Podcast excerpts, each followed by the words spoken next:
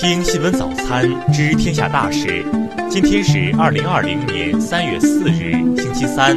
农历二月十一。雨阳向您道一声早安。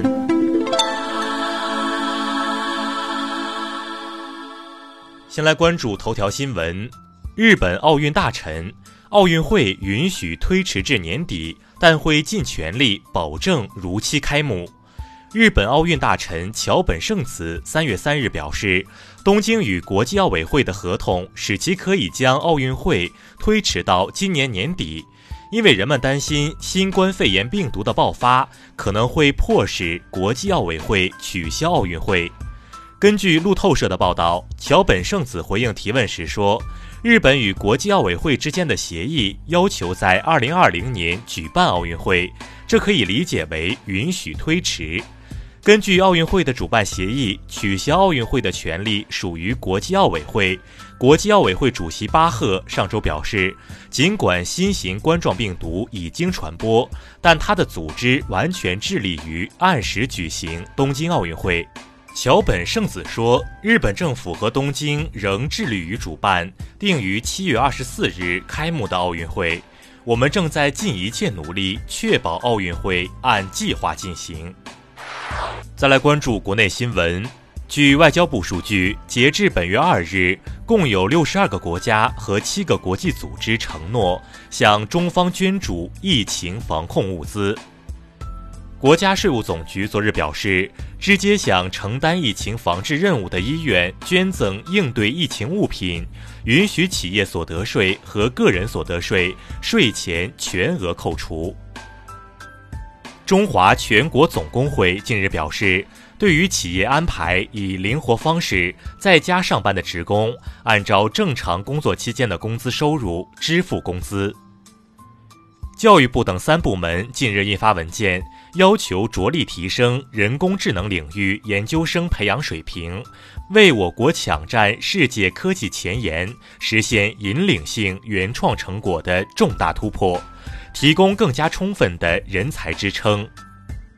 工信部三日表示，将对在线教育平台的下载速率、视频卡顿率进行监测，同时鼓励电信企业出台精准帮扶举措，减轻困难学生用网压力。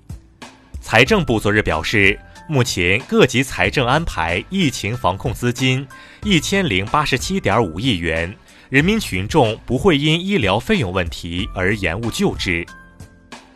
中消协日前指出，网络游戏经营者要确保游戏产品的实际效果和宣传一致，不得虚假宣传或者误导消费者。三日上午，湖北省司法厅就黄某英事件发文表示，坚决拥护省委、省纪委监委的处理决定，同时向全国人民道歉。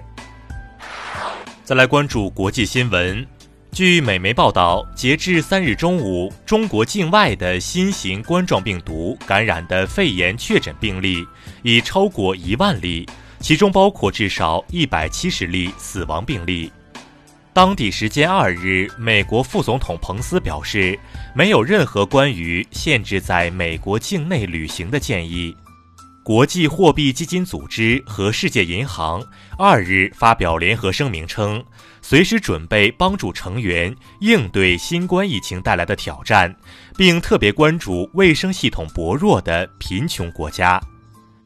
韩国总统文在寅周二表示，随着大邱和庆尚北道新冠病毒危机达到顶峰，韩国宣布对新冠病毒作战。政府所有机构进入二十四小时全面戒备状态。欧洲疾病预防与控制中心二日宣布，根据最新评估，将新冠肺炎病毒的危险程度确定为中高级。朝鲜劳动党机关报近日发表署名文章。高度评价朝鲜为预防新冠肺炎所采取的措施，并再次强调新冠肺炎疫情目前尚未传入朝鲜。加拿大总理特鲁多二日宣布，加拿大联邦政府计划推出新的激励措施，鼓励加拿大企业使用零排放车辆及相关设备。